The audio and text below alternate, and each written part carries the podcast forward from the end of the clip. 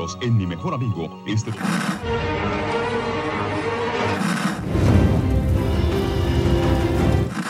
nächste Stunde versetzt sie in eine Welt jenseits aller Vorstellungskraft. Sie überschreiten die Grenze in... Kinder, macht den Fernseher aus. Davon gibt's viereckige Augen. Hallo Achim. Hallo Dominik.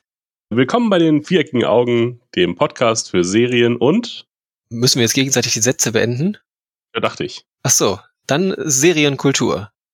Ja, willkommen zurück, ne? Lange Pause. Ja, also zwei, drei Monate, ne? Oder nee, gar nicht mal so lange. Echt? Ach so, ja, okay, seit, seit der Trailer-Analyse, ja. Aber jetzt was Richtiges besprechen. Wieder eine ganze echte Serie. Ja, und dann im Anschluss noch eine direkt mit äh, Star Trek Discovery. Und wir sind im Grunde jetzt auf Dauersendung ein halbes Jahr. Oha. Wir sollten das hauptberuflich machen. Finde ich auch. Man sollte uns dafür bezahlen. Ja, ja. Gibt es Möglichkeiten, uns zu finanzieren? Geld an eine E-Mail-Adresse schicken. Cool. ich dachte eigentlich eher so klassisch in den Briefumschlag stecken und dann ab zur Post damit. Aber die wissen ja nicht, wo wir wohnen. Doch, äh, ich stehe im Impressum drin. Okay, einfach weitermachen mit den Briefumschlägen und Achim nichts davon erzählen. genau, denn wir besprechen jetzt äh, heute äh, Picard. Ähm, Star Trek Picard, die neue Serie von und mit Picard. Die erste Serie, die äh, keinen Raumschifftitel hat, ne? Ja, ja, da habe ich auch länger drüber nachgedacht, aber da kommen wir vielleicht gleich nochmal dazu, wenn wir den, äh, den Einspieler. Äh, die Introsequenz. Ja. Erst kriegen wir ähm, ein Cold Open, ein sehr langes Cold Open, äh, mit einer kleinen Nostalgiebombe. Denn wir hören äh, Blue Skies, äh, wird gesungen, Bilder von Galaxien schweben vorbei und dann kommt äh, die Enterprise D. Ähm, Ja, schön. Ich habe mich echt gefreut. ja, äh, ich fand's auch ganz cool tatsächlich. Und habe es mir so angeguckt und dachte, ach wie hübsch, ach wie hübsch. Und dann zoomte es zu diesen Fenstern rein. Und dann störte es mich schon. Wir sehen drei beleuchtete Fenster von zehn vorne. Dann sehen wir zehn vorne von innen, wo Data und Picard spielen. Und wir sehen sehr viel mehr Fenster beleuchtet. da dachte ich mir, ach man, da hätten sie jetzt doch mal darauf achten können. Das fand ich sehr traurig. Von außen sieht man nur drei beleuchtet, von innen sind ganz viele Fenster da, Ja. die beleuchtet hätten sein müssen. Ja. Hat sich wieder keiner Mühe gemacht. Die haben eine, eine Sichtschutzfolie. Habe ich mir auch überlegt, habe da aber nochmal genau nachgeguckt und nee, da sind einfach keine Fenster. Zehn vorne ist sehr klein äh, von außen. Ach so, okay. Ja. Na gut. Da sieht man mal, wie viel Liebe das hier gemacht wird. Gar keiner. Es ist nur ein Wegwerfprodukt für die Star Trek-Macher. nee, an sowas kann man sich aufhängen, ähm, aber mir ist es dummerweise tatsächlich sofort aufgefallen. Ähm, weil ich nämlich erst dachte, ha, es gibt hier ein kleines Schmankerl für die, äh, für die Fans.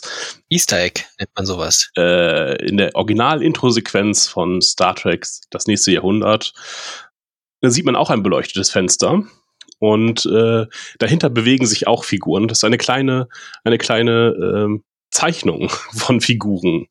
Die sieht man, wenn man das sich ganz in HD und 4K anguckt, äh, was man sonst im normalen Fernsehen nie gesehen hätte. Man sieht halt kleine Zeichenfiguren hinter den Fenstern. Und zwar in dem Besprechungsraum, wo die ganze Crew ist. Da sitzen die beiden und spielen. Die beiden? Wer sind die beiden? Äh, Picard und Data. Und sie pokern. Ja, hatten wir schon mal im, im, in der Trailer-Analyse ausführlich besprochen, dass man ja Picard nie hatte pokern sehen, außer wie du dann sagtest in der letzten Folge, wo er dann mit in diese illustre Runde eingeladen wird. Ja, aber da spielen sie es dann runter. Genau, was jetzt ein ganz netter Übergang ist. Die letzte Serie endete mit einem Pokerspiel und die neue beginnt mit einem Pokerspiel. Mhm. Der Staffelstab wird übergeben. Ja, die beiden unterhalten sich dann übers Blöffen. Und da kommen wir zu einer anderen Referenz, nämlich wo Data das Blöffen lernt, ist in der Folge Measures of a Man. Wem gehört Data, heißt sie, glaube ich, auf Deutsch. Wo Datas Wesen verhandelt wird. Ob Data nun Besitz der Sternflotte ist oder Mitglied der Sternflotte. Äh, Und dort lernt Data das Blöffen, äh, was er jetzt, worüber sie sich jetzt hier unterhalten. Ja, es war mir aufgefallen, dass er sein Auge bewegt. Und zwar gleich beim ersten Mal. Also, dass seine Pupille sich verändert. Und ich wusste, oh, geht's jetzt aufs Blöffen? Oh ja, sie reden tatsächlich übers Blöffen. Ach, ernsthaft? Okay. Ja, es war mir aufgefallen. Darauf hatte ich jetzt gar nicht geachtet, obwohl sie es ja sehr deutlich ansprechen. Aber ja, sehr gut. Achim, drei Punkte von mir. Mhm. Es ist äh, klar, dass es eine Traumsequenz ist, äh, weil es auch alles sehr unwirklich, unwirklich ist. Und äh, Picard ist sich dem auch bewusst offenbar. Er ist so ein luzider Träumer, der dann aber auch die Veränderungen merkt, die dann von sich äh, gehen, nämlich dass es, es rumpelt auf dem Schiff und er entdeckt, dass die Enterprise zum Mars fliegt und dass das irgendwie ungewöhnlich ist. Und Data hat halt letztlich dann fünf Damen auf der Hand, was beim Spiel nicht sein darf. Ja, der hat geschummelt. Ganz klar.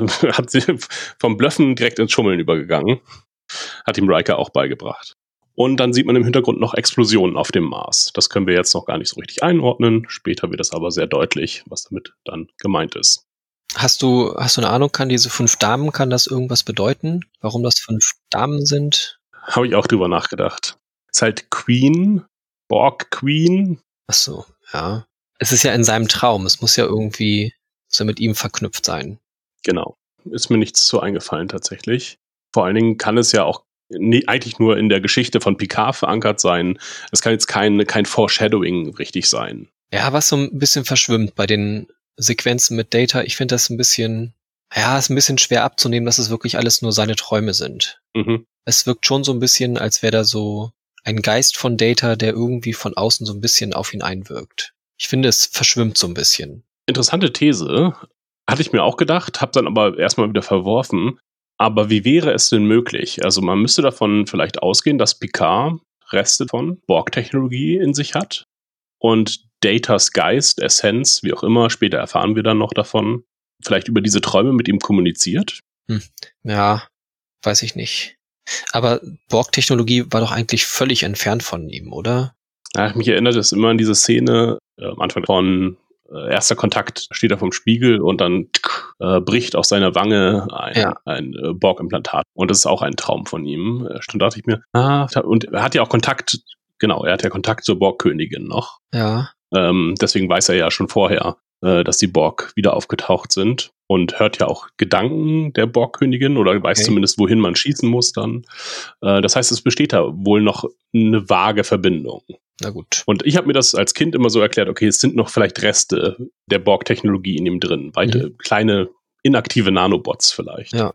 Also wäre es gar nicht so ungewöhnlich tatsächlich, dass eine Intelligenz, die vielleicht auch was mit dem Borg zu tun hat, oder auf Borg-Technologie Zugriff hat, äh, darüber Kontakt zu PK aufnimmt. Ja, also es muss ja gar nicht über, über Borg-Technologie sein, es kann ja auch einfach das Wissen, dass er, wenn er dann noch diese mhm. Technologie in sich hat, dann einfach ja nur die richtige Frequenz zu finden oder halt auf bestimmte Art und Weise zu stimulieren, um dann halt das für sich zu nutzen. Das ist ja letzten Endes auch nur Technik.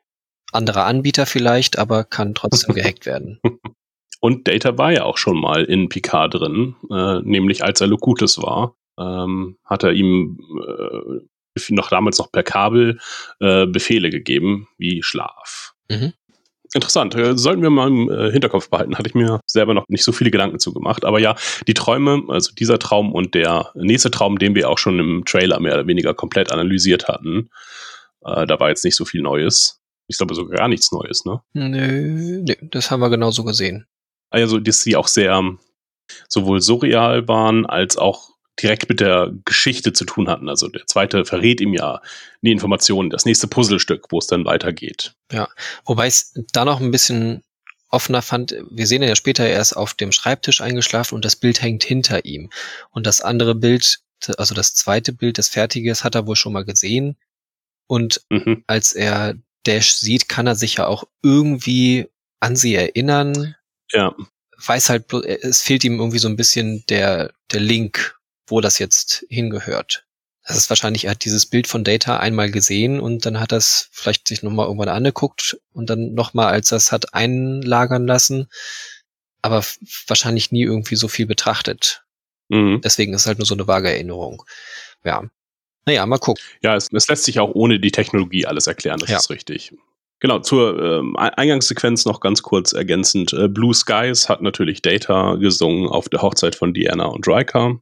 Deswegen macht das Lied hier auch nochmal Sinn, eine Verbindung zu Data. Mhm. Zwischenzeitlich fragte ich mich tatsächlich, warum die Serie nicht Data heißt. Ja, aber er ist tot. Ja, ja, aber es geht gar nicht so sehr um Picard oder zumindest noch nicht in der ersten Folge, sagen wir mal so, sondern es äh, dreht sich viel mehr um Data. Alles eigentlich. Naja, dann ist Picard das Schiff, auf dem, mit dem die Geschichte erzählt wird, hm von den Ja, anderen. stimmt. es ging ja auch nie so wirklich um die Enterprise oder Voyager Ja. und so weiter. Das stimmt.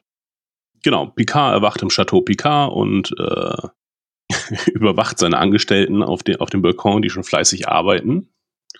Ja, dann lernen wir nämlich ein bisschen kennen, was denn mit Picard eigentlich bisher passiert ist. Es sind jetzt, äh, ich glaube, 30 Jahre vergangen insgesamt. Nee, etwas Äh. mehr als 20. Ah, okay. Etwas über 20 Jahre vergangen. Also vergangen seit was, seit wann meinst du, seit Data gestorben ist? Genau. Ja, ich glaube, es waren etwas mehr als zwei Jahrzehnte, sagte er, ja. Mhm. Äh, In irgendeiner Trailer-Analyse haben wir das auch schon mal richtig gesagt, Mhm. aber hier spielt es jetzt noch erstmal noch keine große Rolle. Ähm, aber was ist mit ähm, Picard seitdem passiert? Ach je. Zum einen wird er noch weiter als Captain aktiv gewesen sein. Dann das äh, große Ereignis, dass die romulanische Sonne zur Supernova werden wird. Die Romulaner um Hilfe bitten und ähm, Picard eine große Rettungsmission startet. Das wussten wir irgendwie auch schon, da haben wir auch schon drüber, du wusstest das schon, Mhm. da haben wir schon bei der Trailer-Analyse drüber gesprochen. Jetzt wird's halt erzählt und diese Rettungsmission läuft auch an, wird dann aber offenbar gestört durch Androiden, die den Mars attackieren und da die Raumstation zerstören. Wie heißt die doch gleich? Ich, ich hänge gerade bei äh, Optimus Prime, aber das ist nicht richtig. Utopia Planetia, ja genau. Äh, Die große Schiffswerft wird zerstört und 92.000 Leben werden ausgelöscht und der Mars brennt seitdem. Offenbar wird dann auch die Rettungsmission für die Romulaner ja dadurch gestört, unterbrochen, nicht zu Ende vollführt.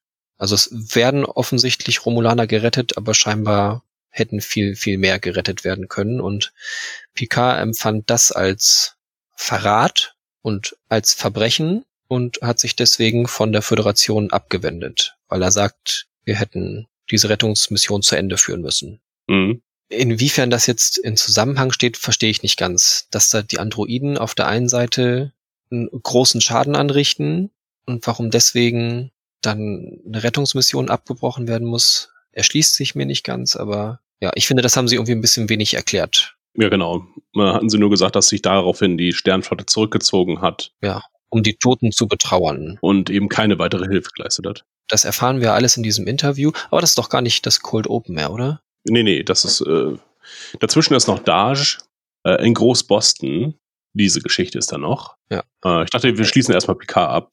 Ja, ist okay. Nee, nee, mach ruhig weiter. In dem Interview merkt man auch, dass sich die Stimmung der Föderation ein bisschen geändert hat. Hm, Denn es wird angedeutet, dass äh, Romulaner ja zum einen immer schon Feinde der Föderation waren und äh, es kommt daher zu dem äh, Ausspruch, dass 900 Millionen äh, romulanische Leben auf dem Spiel stehen und Picard muss dann verbessern, das sind äh, Leben. Ja. Es geht nicht darum, welche Rasse und das ist so ein bisschen ähm, vielleicht fremdenfeindliche Töne. naja, zumindest romulanerfeindliche Töne sich äh, in die Medien eingeschlichen haben. Ja, und damit ja auch mitunter öffentliche Meinung prägen. Mhm. Also das ist ja schon, ist ja schon sehr krass. Kann man ja sagen, es eigentlich ein Armutszeugnis ist, dass es auch in so ferner Zukunft immer noch zu solchen Äußerungen kommt, beziehungsweise dass halt solche Meinungen so, so öffentlich tragbar sind scheinbar. Ja. Also äh, in früheren Folgen, Episoden von Star Trek, äh, welche auch immer, wenn halt sowas aufkam, hilft man denen jetzt oder hilft man denen nicht, dann äh, gab es halt häufig irgendwie Referenzen zu zur eigenen irdischen Geschichte. Wir haben Mhm. uns damals auf unserer Welt schon mal so verhalten und das war schlecht.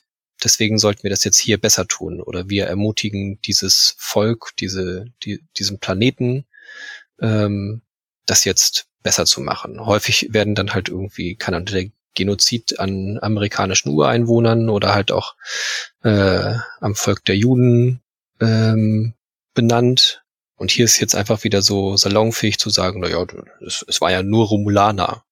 Ja, oder wir wägen ab das Leben von unseren Leuten, die 90.000 äh, von uns gegen 900 Millionen von denen. Und es ist ja klar, dass man sich für was man sich dazu entscheiden habe, ähm, dass natürlich einem die 90.000 eigenen Leben wertvoller sein müssten. Ja.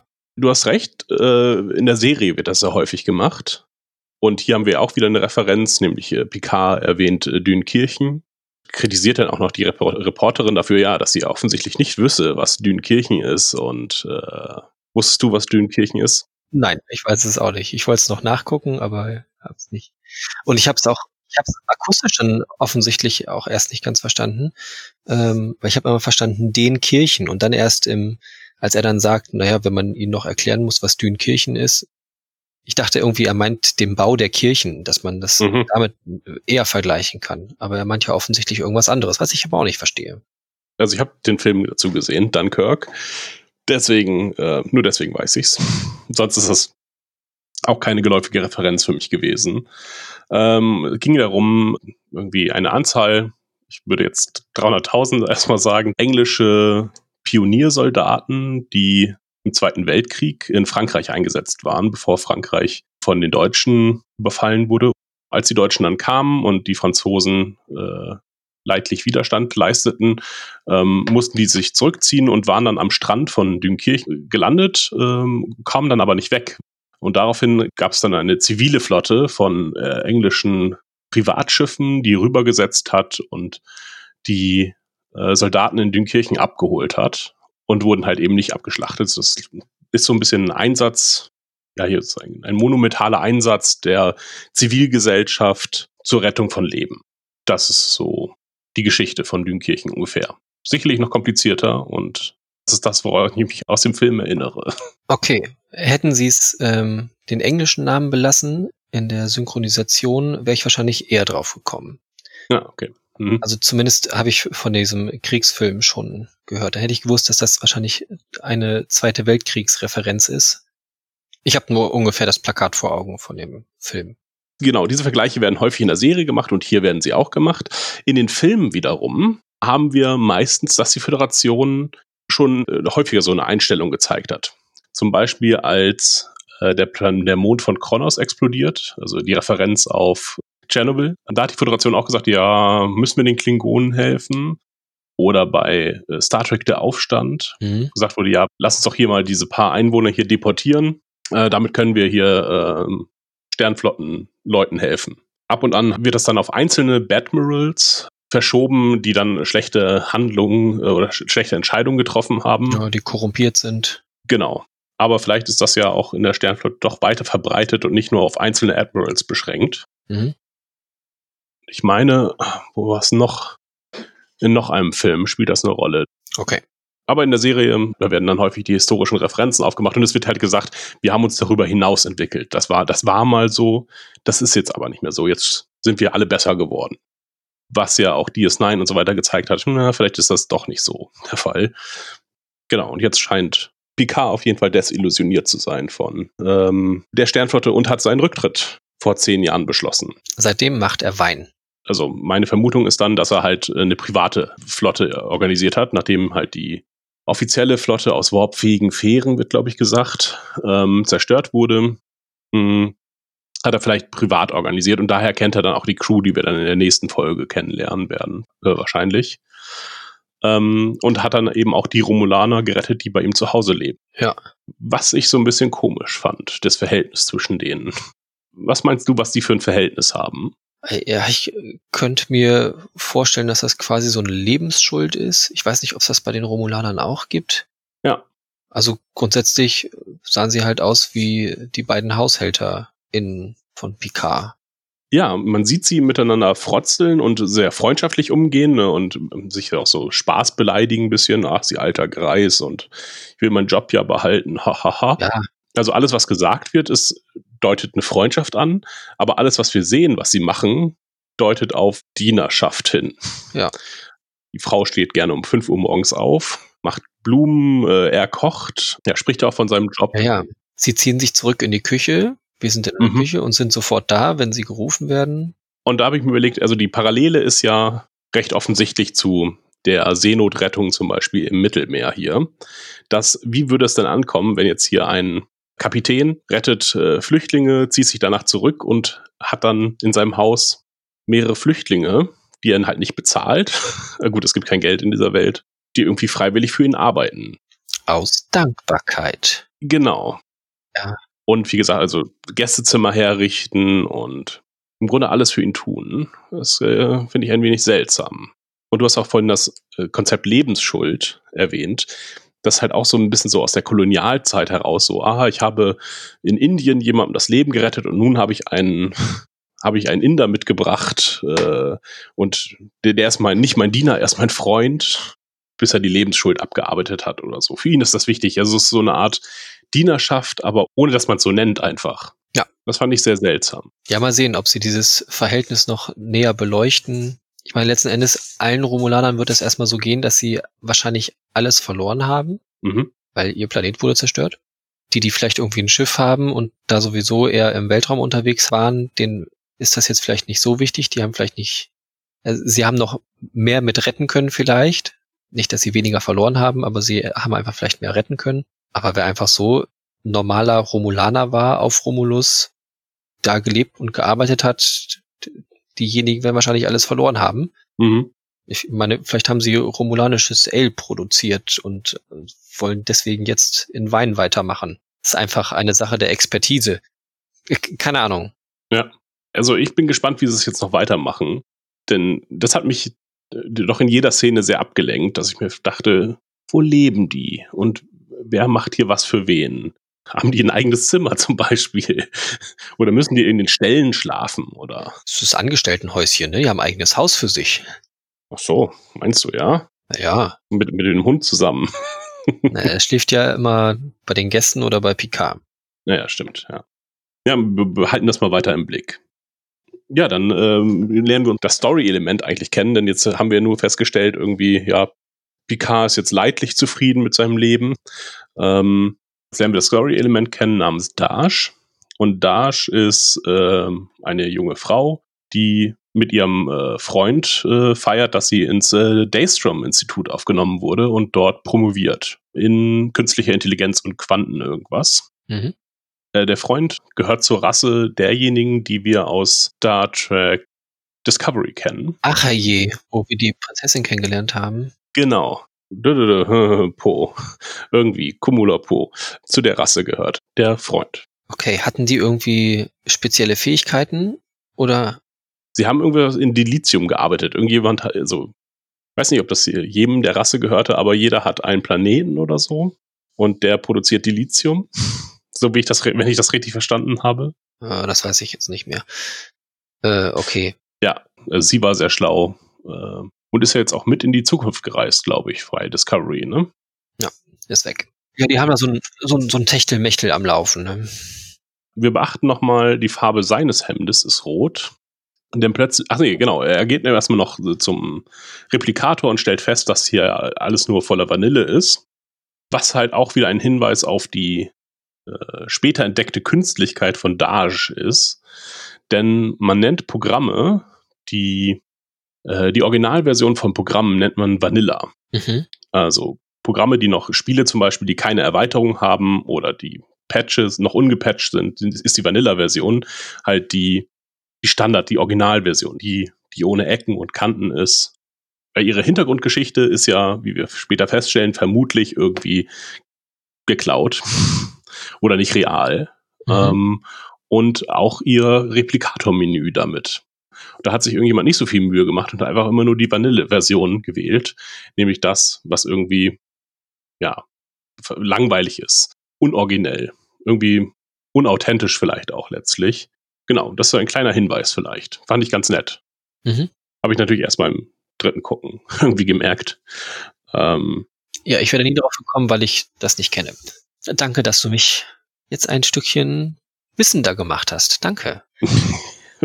auf jeden Fall äh, wird dieses romantische Techtelmechtel äh, gestört. Ja, es wird sehr jäh unterbrochen. Ja, von der vorläufig habe ich sie erstmal immer Motorradgang genannt. Das Eindringen fand ich da sehr, sehr merkwürdig. Dieser drei bewaffneten Personen. Dass da einfach so irgendwo rumgebeamt werden kann, finde ich Mhm. ungewöhnlich. Ähm, zudem mussten die eigentlich auch genau wissen, wie das da gerade drin aussieht. Denn die sind noch nicht mal fertig materialisiert, schon ist das Messer geflogen und hat den Love Interest von Dash getötet, weil die hören das nur, er dreht sich um und schon hat er ein Messer in der Brust. Mhm.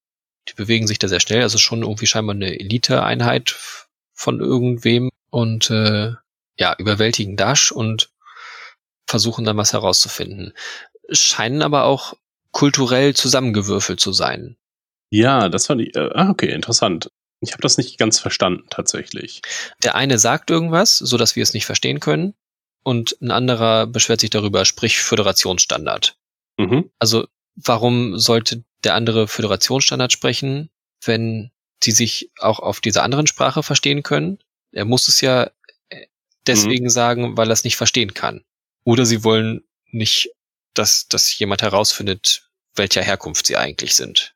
Hm, ja, obwohl da ja kein anderer jetzt gerade in der Nähe ist, insofern. Naja, Dash halt. Ja, okay. Mhm. Das würde halt auch wenig, wenig Sinn ergeben. Ja, äh, zu der Schlussfolgerung bin ich auch gekommen, dass sie aus mehr als einer Rasse bestehen müssen. Aber dass sie nicht sehr gut geschult sind vielleicht oder wenig Übung darin haben, dachte ich mir. Denn zum einen, warum nutzen sie ein Messer, wenn sie später ohne Probleme Waffen auspacken? Da fand ich das Messer schon erstmal komisch. Das Messer wiederum hat mich so ein bisschen an Klingonen erinnert, mhm. von der Form her. Es ist alles sehr, sehr gewalttätig, wie sie da vorgehen. Sie donnern sie auf den Tisch ein paar Mal, finden dann raus, dass sie nicht aktiviert wurde oder suchen nach irgendwelchen Gehirnmustern, so sah es für mich aus. Äh, und dann erst danach kommen sie auf die Idee, ah, okay, jetzt schalten wir sie mal aus. Und ausschalten ist für sie einen Sack über den Kopf packen. Wozu denn bitte? Naja, der eine holt dann ja aus und will sie offensichtlich irgendwie schlagen. Ja.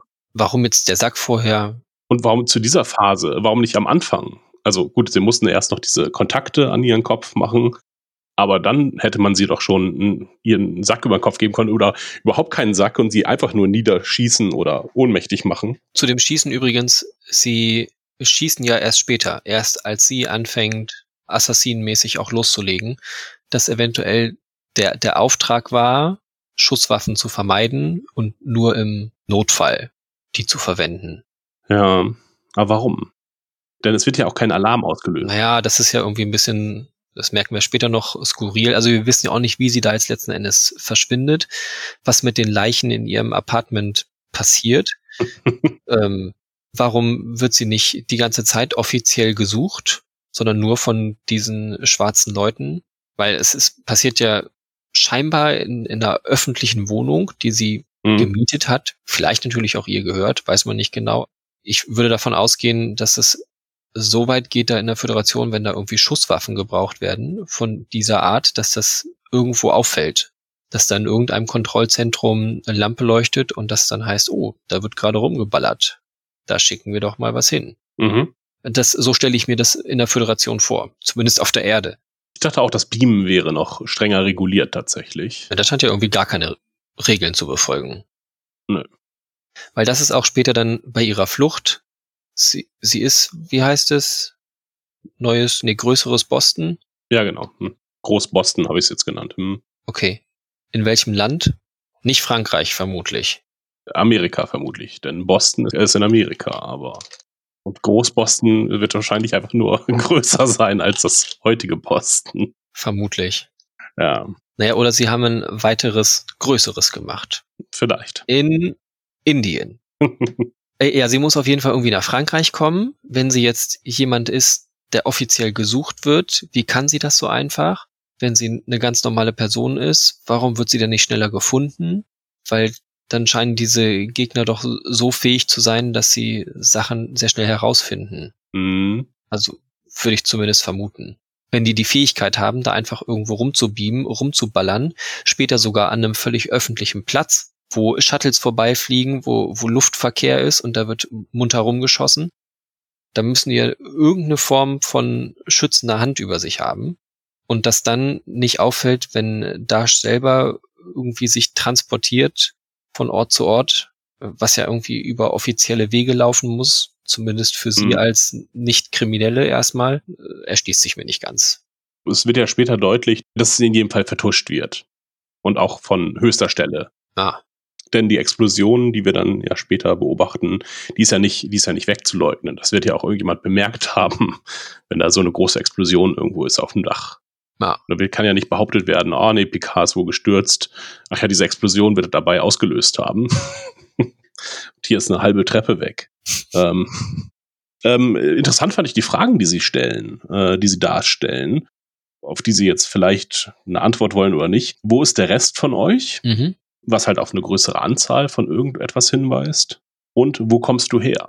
Das finde ich halt interessant, wenn wir dann nochmal äh, die Endszene quasi betrachten, Ja. wo ja Soji, heißt sie, glaube ich, Soji, die Zwillingsschwester, äh, ja scheinbar, oder ich hatte es erst so interpretiert, für eben diese schwarz gewandelten Leute äh, arbeitet. Aber scheint ja nicht so zu sein.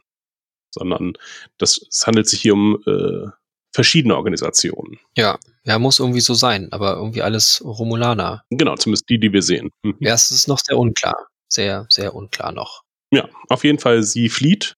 Wohin flieht sie? Sie flieht zu Picard, denn von ihm hat sie eine Vision. Ja. Da hat sie eine plötzliche Erinnerung, so äh, Jason Bourne-mäßig.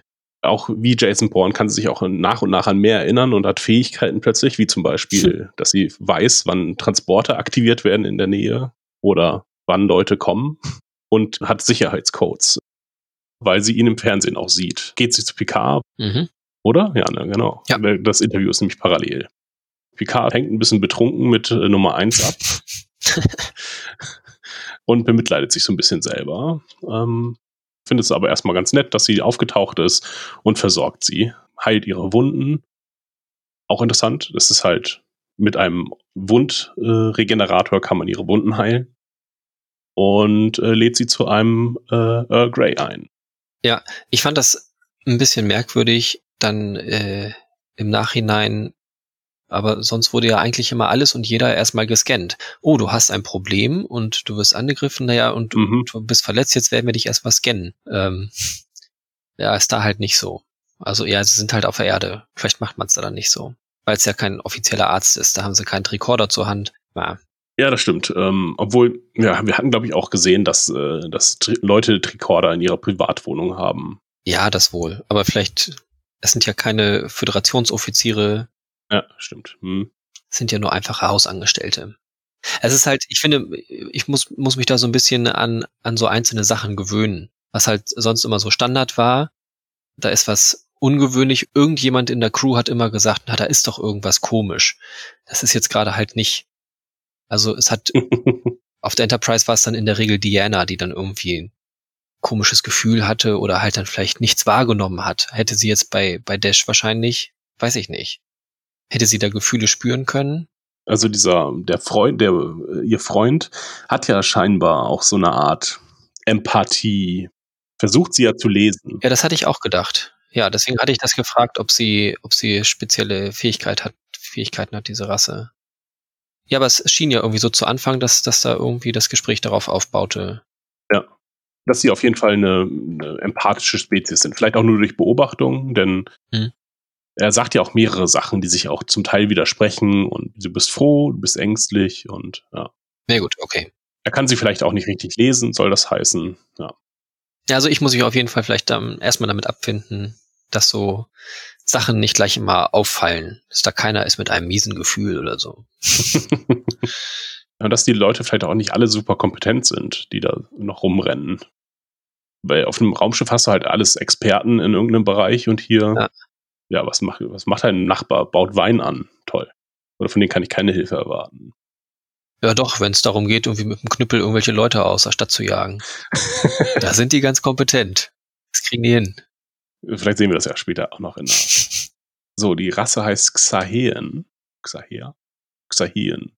Ich glaube, Xahea hieß der Planet, wenn ich. Ja, genau. Mhm. Wo waren wir gerade inhaltlich? Wir sind gerade noch bei dem äh, Gespräch zwischen Picard und, wie heißt sie? Gott. Dash. Dash. Sie stellen fest, so, äh, er glaubt ihr erstmal, ähm, sie ist verwirrt, sie soll sich erstmal hinlegen und sie kommen dann aber, das Gespräch kommt äh, etwas unnatürlich, wie ich finde, auf ihre Kette zu sprechen, die sie ihm dann sofort gibt. Vorher haben wir schon in diesem ersten Aufeinandertreffen haben wir ja schon, dass sie eine, eine tiefe Vertrautheit spüren. Also sie ihm gegenüber, aber auch er, und das stellt sie auch gleich fest, kann ich äh, leugnen, dass sie ihm äh, völlig unbekannt wäre. Also nicht Mhm. völlig unbekannt. Also er hat ja auch irgendwie so das Gefühl, dass da irgendwie was ist. Also sie vertrauen sich erstmal, auch wenn sie nicht so genau sagen können, wo es herkommt. Es ist halt, es ist halt ja ein Gefühl, was ja für einen Androiden ja auch schon wieder irgendwie sehr merkwürdig ist erstmal. Hm, ja, Ja, eh, naja, es wurde ja einprogrammiert offenbar. Wir kommen wahrscheinlich bei dieser ganzen Sache dann am Ende bei Battlestar Galactica raus. Ja. den Zylonen. Also da habe ich mich dann später, als Picard dann im, im Daystrom-Institut ist, ähm, da dachte ich mir so, oh, okay, vielleicht geht's auch voll in die Richtung. Wir bauen uns Maschinen und sie werden irgendwann zu menschlich und wir, wir können sie menschlich bauen, so. Äh, und auch in diesem Fall ähm, haben die Maschinen ja angegriffen, denn die Syntheten, Synthet, synthetischen äh, haben ja äh, den Mars überfallen und äh, 100.000 Leute, äh, 200.000, nee, 100.000 Leute, Nee, 92.000. 92.000 Leute getötet, ähm, womit wir halt auch wieder so ein 9-11-Event haben. Na gut, in Battlestar Galactica war es vielleicht eher Holocaust, weniger 9-11, aber ja. Äh, womit sich aber auch schon irgendwie ausreichend beschäftigt wurde, vielleicht in der Science Fiction. Oder man modelt es wirklich halt exakt nach, ba äh, nach Babylon 5, ähm, nach Battlestar Galactica. Ja, mal gucken, wo das dann so hingeht. Also sie haben uns ja von dieser Geschichte, das haben sie auch sehr offen gelassen, warum jetzt die Maschinen so reagiert haben oder so agiert haben. Es wird ja auch keineswegs erklärt und offensichtlich wurde es auch nie irgendwie untersucht, beziehungsweise wenn es untersucht wurde, sind die Ergebnisse nicht veröffentlicht und nicht mal für einen Admiral wie Picard zugänglich. Hat mich auf jeden Fall äh, sehr daran erinnert. Dash und Picard sitzen zusammen und es ist ja so ein bisschen wie Smalltalk. Mhm. Sie zeigt ihm auf jeden Fall die Kette. Verstehe das gar nicht, dass sie die so ungewöhnlich finden, dass es immer wieder darauf zu sprechen kommt. Also später, wenn andere sie noch ansprechen. Ja. Also ist es bei ihm nur Höflichkeit, dass er das sagt? Oh, was für eine außergewöhnliche Kette, weil es sind einfach zwei Ringe, die zusammen sind. Ja. Ich hatte es ja beim ersten Mal irgendwie nicht so ganz richtig erkannt in der Trailer-Analyse. Aber dann halt diese zwei Ringe ist halt für mich ineinander verknotete Eheringe. Wie halt ein Versprechen. Das sind zwei Leute, die gehören zusammen, ineinander verschlungen und lassen sich halt nicht trennen. Ja, natürlicher wäre es gewesen, wenn Picard gesagt hätte, oh, sind sie verheiratet? Deutet auf die Kette, keine Ahnung. Das wäre zumindest eine bessere Frage als, oh, die Kette ist aber wunderschön. Darf ich die mal näher betrachten? Und dann kriegt er sie auch gleich in die Hand, was auch irgendwie komisch ist. Und sie sagt ja auch noch, ah, sie bedeutet mir sehr viel. Mein Vater hat sie äh, mir geschenkt. Ich weiß gar nicht, ob sie die Schwester schon erwähnt. Nee, nee, sie erwähnt die Schwester gar nicht. Ja, genau, stimmt, klar. Das ist ja später eine Erkenntnis von ihm. Ja, Sie sagt erstmal nur, ihr Vater hat sie geschenkt. da würde ich auch meinen, dass äh, Dash von ihrer Schwester überhaupt gar nichts weiß. Äh, ja, Denn sie erzählt ja irgendwie dann später auch von, von ihren Erinnerungen und da müsste sie ja sagen, ich habe also auch eine Zwillingsschwester. mhm. Und das tut sie überhaupt nicht. auf jeden Fall lässt sie die Kette letztlich zurück. Ja, also wichtig ist sie wohl nicht. Ja, was ich äh, irgendwie innerhalb dieser Geschichte nicht nachvollziehen kann, warum die Kette da zurückgelassen wird. Weil es jetzt auch nicht so wichtig wäre. Es ist halt später ganz convenient irgendwie für Picard, dass er die Kette halt direkt zeigen kann. Oh, was hier, ich habe diese Kette, was bedeutet die Kette? Aber er hätte genauso gut ein Foto von ihr finden können oder äh, von seiner Überwachungskamera ein Foto machen. Mhm. Er hätte auch einfach zwei Ringe zeichnen können. Um ehrlich zu sein, so schwer ist es jetzt auch nicht, diese Kette nachzumachen. Ja. Da muss man nicht das Original haben. Naja, außer in der Kette ist noch mehr dran. Ne? Ist dann doch irgendwie ein geheimes USB-Teil und man muss Ja. sie zusammenschieben und so. Ich schätze mal, darauf wird es dann später hinauslaufen, denn sonst ist es nicht erklärbar, warum Picard nun diese Kette hat und warum es auch so wichtig ist, dass er die Kette hat. Ja, weil sie mit der anderen Kette zusammengeführt werden muss und dann, Vielleicht, um dann die Galaxie zu zerstören mit einem großen Licht, was in den Himmel schießt. Auf jeden Fall gehen alle erstmal schlafen, weil am nächsten Tag sieht die Welt schon anders aus. Äh, Picard träumt, hat er wieder einen sehr lebendigen Traum, den wir ja schon besprochen hatten, mhm. und wird halt auf das Gemälde hingewiesen, was äh, Data ihm äh, geschenkt hat. Und bricht daraufhin, nachdem er die Nachricht erhalten hat, dass ähm, Dash äh, abgehauen ist, verschwunden ist, bricht er auf, um ins äh, Archiv der Sternenflotte, ins Quantenarchiv der Sternenflotte, nach San Francisco und ähm, guckt sich seine persönlichen Sachen an. Ja, und das finde ich irgendwie doch sehr, sehr merkwürdig, wie das passiert. Warum hat er das da? Erschließt sich mir nicht. Also es ist ja scheinbar irgendwie so wie so ein Safe. Hat er seinen, seinen eigenen sicheren Raum. Gringotts. Ja, aber es sind ja hauptsächlich persönliche Gegenstände und auch keine Sachen von, von großem Wert. ähm, hat er so ein paar Raumschiffmodelle und ähm, einen Butlet und das äh, Captain Picard Day transparent. Ähm, aber das ist ja nicht irgendwie, ja, ich weiß nicht. Kriegt man als Admiral so, so einen Raum zur Verfügung gestellt? Hier, da können Sie Ihre Sachen lassen. Und wenn er sich das mal angucken will, muss er da extra hin. Finde ich merkwürdig. Zumal er halt ein, ein eigenes großes Anwesen hat, wo er seine Sachen auch aufbewahren könnte. Aber das macht für mich keinen großen Sinn, dass er da Sachen da einlagern muss. Also es wird nicht erklärt, aber ich habe mir wieder zu eigene, eine eigene Theorie gemacht.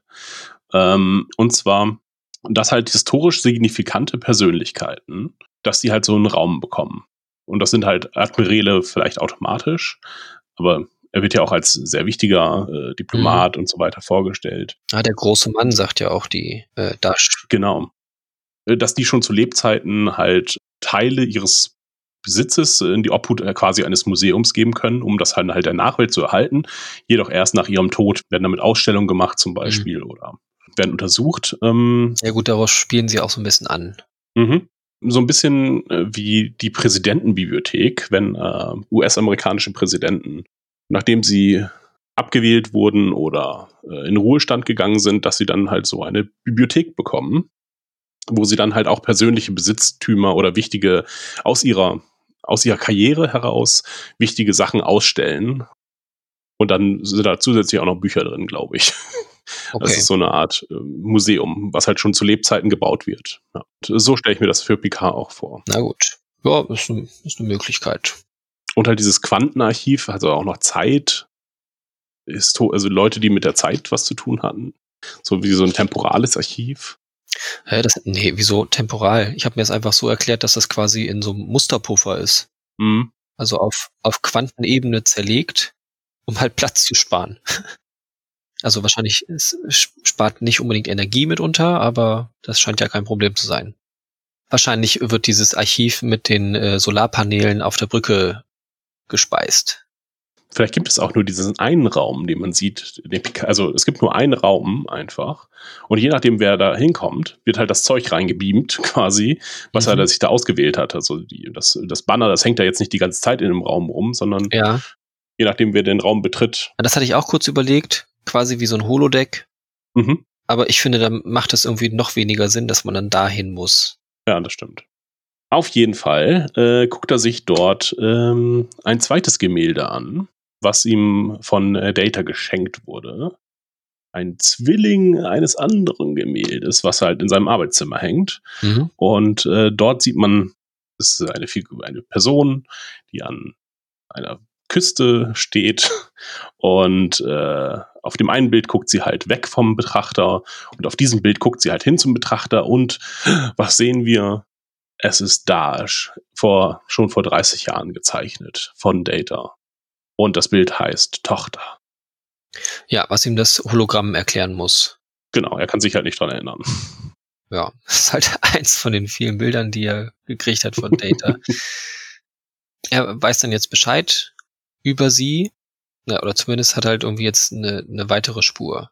Wie er jetzt von sich aus weitermachen würde, weiß man aber nicht. Denn er wird dann ja als nächstes eingefangen von, von ihr, oder zumindest abgepasst, denn sie hat sich versucht irgendwie alleine durchzuschlagen, telefoniert aber dann zwischenzeitlich mit ihrer Mutter und die schickt sie wieder zu ihm. Und da nutzt sie dann ja die Codes und so weiter. Wo dann ja die Frage ist, also wer ist diese Person, mit der sie spricht? Das ist ja irgendwie auch nicht ihre Mutter. Nee, das hat man an der Bildstörung gesehen. Ja. Das ist immer so, wenn man mit jemandem telefoniert, dann gibt es da plötzlich eine Bildstörung, weiß man, das ist ein Computerprogramm, äh, was auf der anderen Seite mit einem spricht. Ja, genau, das wird halt auch deutlich, äh, dass sie Picard erwähnt und ihr auch sehr ominös halt sagt, bei Picard bist du sicher. Ja, aber dann, dann ist ja, aber für mich, dass diese andere Seite ihr auch helfen will. Oder es spielt alles in ihrem Kopf halt nur statt. Das ja, halt das wäre natürlich auch eine Möglichkeit. Weiß ich nicht. Aber wenn da tatsächlich jemand von außen ist, der ihr helfen will, dann ist er noch wieder eine Fraktion, die irgendwie gegen diese anderen gegen anarbeitet. Mhm. Und entsprechend dann wahrscheinlich auch wahrscheinlich gegen die Föderation. Also ich gehe gerade davon aus, dass diese Fraktion, die versucht, Dash zu Fang geschützt wird durch die Föderation. Mhm. Weil halt alles auf dem Föderationsplaneten sich abspielt. Auch das, was dann gleich in der Action-Sequenz folgt, ist ja eben da in San Francisco. Und ähm, ja, das muss ja irgendwie vertuscht werden. So. Und das kann ja nur die Föderation selber sein. Beziehungsweise vielleicht irgendeine Unterorganisation von der Föderation. Sektion 31 vielleicht oder Ja, auf jeden Fall Teile davon, genau. Und es muss ja etwas, ein Teil der Föderation sein, der Möglichkeiten hat, das zu tun. Also muss irgendwie, ja, schon, schon bestimmte Macht haben. Also arbeitet Mutter gegen die Föderation, sagst du. Zumindest diesen Teil der Föderation. Ja. Naja, was auch immer Mutter ist. Also wahrscheinlich ist Ja. es nicht wirklich die Mutter, weil es war ja deutlich, dass es, dass es gerade irgendwie anders reagiert. Ist ja wie so ein, wie so ein Hypnosebefehl oder so. Ja, genau. Mhm. Ja, sie sagt ja auch noch, konzentrier dich oder so. Ja, es spricht irgendwas in Dash an, weshalb sie dann wieder den Androiden auskehrt. Auf jeden Fall treffen dann halt äh, Picard und sie wieder zusammen. Und da ist halt, also ich finde die Struktur halt ist da sehr seltsam, weil Dash taucht auf, verschwindet wieder und taucht dann wieder auf. Warum war diese Trennung überhaupt nötig? Ähm, man hätte Picard genauso gut träumen lassen können und ähm, sie zusammen ins Archiv gehen lassen können. Warum muss Dash jetzt nochmal für ein, ein paar Minuten quasi für eine Nacht nochmal weg? Gut, um mit, mit Mutter zu telefonieren, aber naja. Ich fand die Trennung äh, war sehr seltsam. Sie, sie fühlt sich halt vielleicht sicher bei Picard, will ihn aber halt auch nicht in Gefahr bringen. Ja, das hat ja hervorragend geklappt. Das ist ja das, das, das, was sie sagen. Naja, erstmal schon. Und nur aufgrund dessen, dass sie halt wieder dahin geschickt wird oder halt selber dann den Drang so sehr hat, da wieder zu ihm zu kommen, dass dann halt die Gefahr wieder auftaucht. Allerdings wird ja auf ihn nicht geschossen. Es wird ja vor allem Mhm. auf sie geschossen. Ja, also sie unterhalten sich kurz, also Picard ähm, weiht sie quasi ein, dass sie ein Android ist, oder dass er glaubt, dass äh, er, dass sie ein Android ist, oder etwas in der Art. Ähm, auf jeden Fall Datas Tochter ist. Sie bringt ihre eigenen Erinnerungen auf und er sagt, ja, die will auch keiner nehmen, sind halt vermutlich nur nicht echt. Ähm, sie spürt, dass äh, sie kommen, wer immer sie sind, auch sind. Und sie gehen von einem belebten Ort zu einem Ja. Ort, wo sie niemand bemerkt, anstatt halt Ja. zu sagen, nö, dann warten wir jetzt hier oder wir gehen zum nächsten Beam-Portal Ja. äh, oder rufen die Föderationsstreitkräfte, wie auch immer. Ist vielleicht nicht das Klügste, dann sich an einen einsamen Ort zu begeben. Ja, weil zu dem Moment ja auch noch nicht irgendwie deutlich gemacht wurde, dass sie jetzt von offizieller Seite Gefahr befürchten müssten. Mhm. Also okay, Ja. sie können halt sagen, oder Picard kann halt sagen, naja, Androiden sind verboten und ich bin mir ziemlich sicher, du bist einer, deswegen wende ich mich vielleicht nicht an diejenigen, die Androiden verboten haben. Kann natürlich sein, aber er ist irgendwie auch nicht so ganz der Akteur. Das Ganze, also er läuft ja nur mit, er wird mitgezogen. Ja, ich fand das auch nicht schlau, dann irgendwie in den Ort zu gehen, wo, wo man auch nicht wegkommt. Also sie rennen auf ein Dach. Wie, wie, wo soll die Reise da weiter hingehen? Hatte sie da irgendwo einen Shuttle geparkt oder ja, äh, unklar. Ich fand den äh, Dialog zwischen den beiden äh, aber relativ spannend noch, weil Picard erklärt ihr, was sie wahrscheinlich ist, dass sie sich mal mit dem Gedanken Mhm. befassen sollte oder dass sie es mal tief in ihrem Innersten prüfen sollte. Und wenn es wirklich so ist, dann ist sie für ihn äh, sehr, sehr wichtig. Aber nicht aufgrund dessen, äh, aufgrund der Person, die sie ist, sondern einfach nur, dass sie dann aufgrund der Tatsache, dass sie Datas Tochter ist. Das wird ja später nochmal deutlicher, wenn er mit dieser Frau da im Daystrom-Institut spricht. Aber an sich findet er sie gar nicht so, so wichtig, so schien es mir. Äh, Nur aufgrund dessen, dass sie dann halt Datas Tochter ist, seiner Ansicht nach. Das macht sie dann äh, zu einem wichtigen, zu einer wichtigen Person. Ja, genau. Sie, er glaub- macht genau. hm. Wie viel, wie viel, dass sie mir sehr viel bedeuten oder irgendwie so sagt er es. Äh, ja, für ihn äh, ist sie gar kein richtiger Mensch. Auch da, er freut sich ja auch sehr, als er dann merkt, ja, es gibt einen Zwilling. Ah, es ist eben nicht, sie ist nicht verloren, obwohl halt eben doch die, die eine Tochter von Data ist halt tot. Finde ich auch krass, in, in dem Moment trauert er auch überhaupt gar nicht. Nö. Also, Weil sie eben kein Mensch für ihn ist. Für ihn ist sie eben Android. ich finde, das widerspricht ja eigentlich seiner Auffassung, weil ja auch ähm, Data als, also auch Data hat er ja wirklich betrauert, wie, wie einen normalen Menschen, Freund sehr vertrauten. Und das scheint ihm ja immer noch sehr nahe zu gehen. Mhm. Und da dann, sie ist tot, ja, äh, gut, ich will das aufklären, das bin ich ihr schuldig. Das ist so die Reaktion. Ja, vor allen Dingen, wir hatten ja dieselbe Situation schon mal mit äh, Data und Before, wo halt eben, obwohl Before existiert, Data halt tot ist, dass man trotzdem, dass Picard trotzdem getrauert hat, dass man nicht sagt, oh nee, dann ist ja alles gut. Äh, der wird sicherlich wieder äh, zu einem neuen Data. Ja. Ähm, ihm müsste eigentlich schon klar sein, dass halt jeder Android, äh, dass jeder Android wertvoll ist und eine eigenständige Persönlichkeit ist und eben nicht nur, ja, würde ja auch jetzt nicht sagen, ah nee, ist nicht so schlimm, der Tod von der einen Tochter, weil äh, nee, es gibt ja noch eine, es gibt ja noch eine zweite und die sieht genauso aus. Gott sei Dank. Ja, was er aber auch erst viel später erfährt dann. Ja. Ich störe mich halt so sehr daran, dass, dass er irgendwie keine, keine Reaktion darauf zeigt. Also für ihn muss es ja sein, dass es die Tochter und dass es seinem Wissensstand äh, zu dem Zeitpunkt, dass es die einzige ist. Und er ist ja sehr überzeugt davon. Mhm. Aber dann ist so, oh ja, okay. Ich sag dir jetzt nichts weiter zu. Also er sagt ja dann auch, ähm, als er dann halt später erwacht, sagt er, na, ich habe mein Leben nicht gelebt und jetzt äh, stehe ich auf. Für ihn beginnt so die Jagd nach Data damit. Mhm. Sie ist da halt nur ein Hinweis gewesen für ihn. Oder so scheint es zumindest. Ähm, da geben sie sich halt nicht sehr viele Mühe, die, äh, die äh, Schreiber, um das nochmal zu verdeutlichen. Ja, ich fand den Tod auf jeden Fall sehr überraschend tatsächlich. Damit hatte ich überhaupt nicht gerechnet. Ja, weil wir auf diese Möglichkeit von Zwillingen auch nicht gekommen sind. Uns waren wohl Unterschiede in Frisur und sowas aufgefallen, aber diese Zwillingssache, das hatten wir nicht auf dem Schirm. Das war insofern ganz effektiv. Ja, nur halt, dass die Frau gestorben ist, schien dann auch kein emotionaler Ballast für irgendjemanden zu sein. Und Ja. dadurch war dann schon klar, okay, die kommt wieder. Auf welche Art ist dann halt jetzt noch unklar, ne? Oder war dann noch unklar. Zu dem Kampf, da gab es eine komische Sequenz, wo sie so Ja. über den ganzen, über den ganzen Platz joggt. Ähm, die sah wirklich scheiße aus. Nee, das Laufen fand ich ging noch. Oder der Sprung. Der Sprung, äh, das Ja. ist ja, das war Komm. völlig deplatziert. Ja, das war so ein bisschen äh, Star Wars Episode 1 bis 3, äh, 1 Effekte. Ja, vom Effekt her okay, aber dass sie, dass sie so springt, das, also, ja, Terminator-Style. das war komisch. Vor allen Dingen landet sie ja auch ohne abzurollen oder sowas. Mhm. Und wenn sie nicht abrollt, warum geht dann nicht die ganze Bodenplatte kaputt oder warum zerspringen ihr dann nicht die Beine? Also da hat das Ganze ja irgendwie keine physikalischen Gesetze mehr. Die sind dann ja irgendwie aufgehoben. Ja, ich weiß auch nicht. Es, es, ich, weiß, auch- ich weiß auch nicht, was das sollte. Weil auch Data hat sich selten so benommen. Von ihren Fähigkeiten ist sie vielleicht auch äh, weiterentwickelt als Mhm. Data.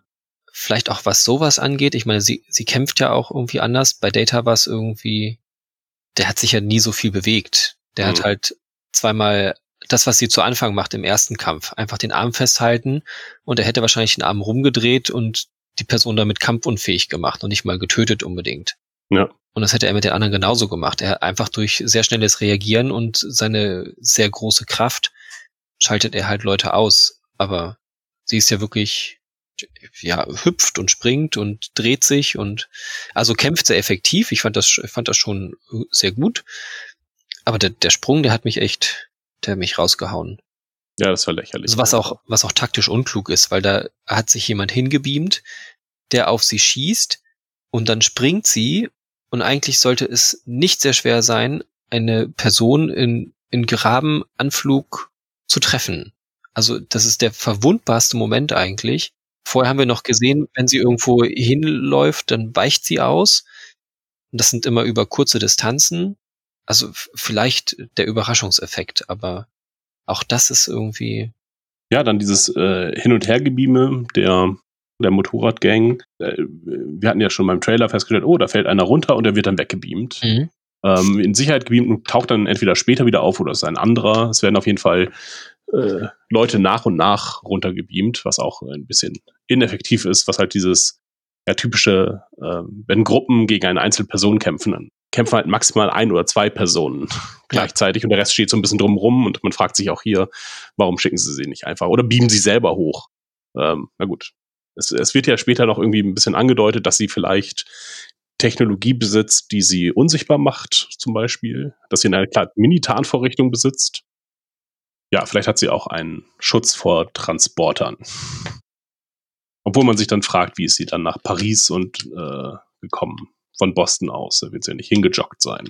Ja, aber das, das glaube ich noch nicht mal. Ich glaube, das haben sie einfach nicht, nicht mit bedacht. Ja. Oder wir erfahren es noch, wenn wir dann die Motivation der Angreifenden kennen. Mhm. Aber ja. Ja, auf jeden Fall dieses Hin- und Hergebieme als Taktik fand ich verstörend. Echt? Ja, ich finde das eigentlich ganz cool. Also das Beam scheint sich ja wirklich so verändert zu haben. Die materialisieren ja sehr schnell. Mhm.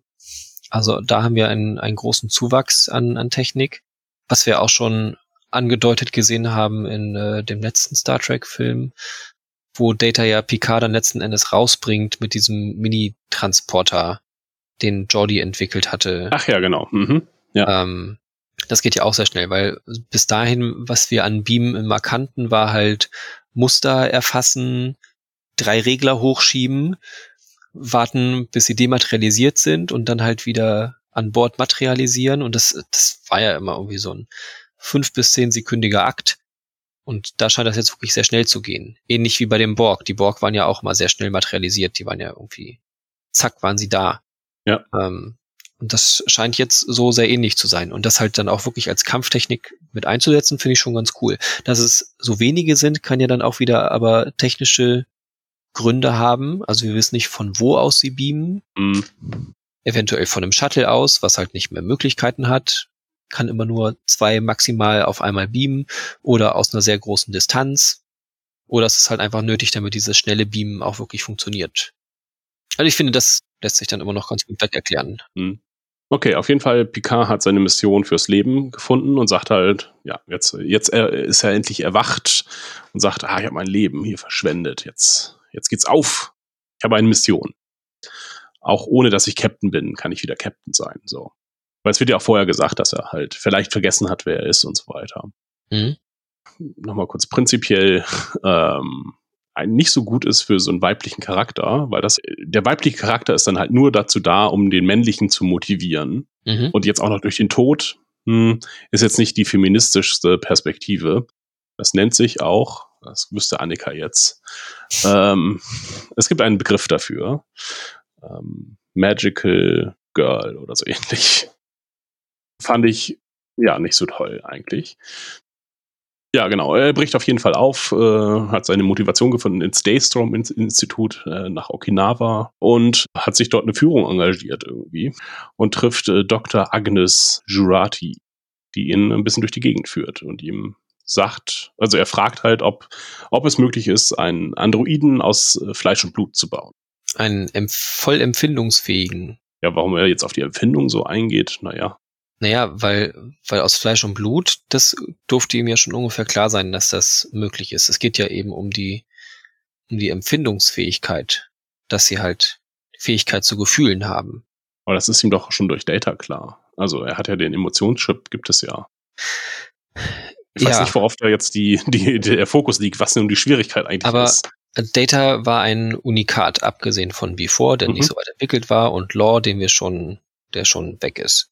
Und der Stand der Dinge war, dass so etwas nicht möglich war, weil zu dem Zeitpunkt, als sie verboten wurden, waren es offensichtlich einfach nur programmierte Androiden, ähm, die offensichtlich auch Fehler haben und ähm, Mhm. eben nicht so weit entwickelt sind wie Data. Und das wird ja auch im Gespräch später nochmal gesagt, dass halt sowas wie Data nicht mehr möglich ist.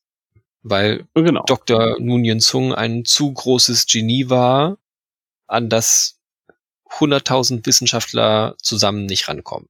Mhm. Obwohl sie theoretisch Vorlagen haben, wenn auch noch nicht so weit entwickelt. Deswegen halt gleich dann die erste Frage, ist das möglich, das zu konstruieren? Fällt er gleich mit der Tür ins Haus? Also ich dachte jetzt, dass es eigentlich hauptsächlich darum ginge, dass es eben halt kein technisches Gerät mehr ist, sondern ein aus Fleisch und Blut.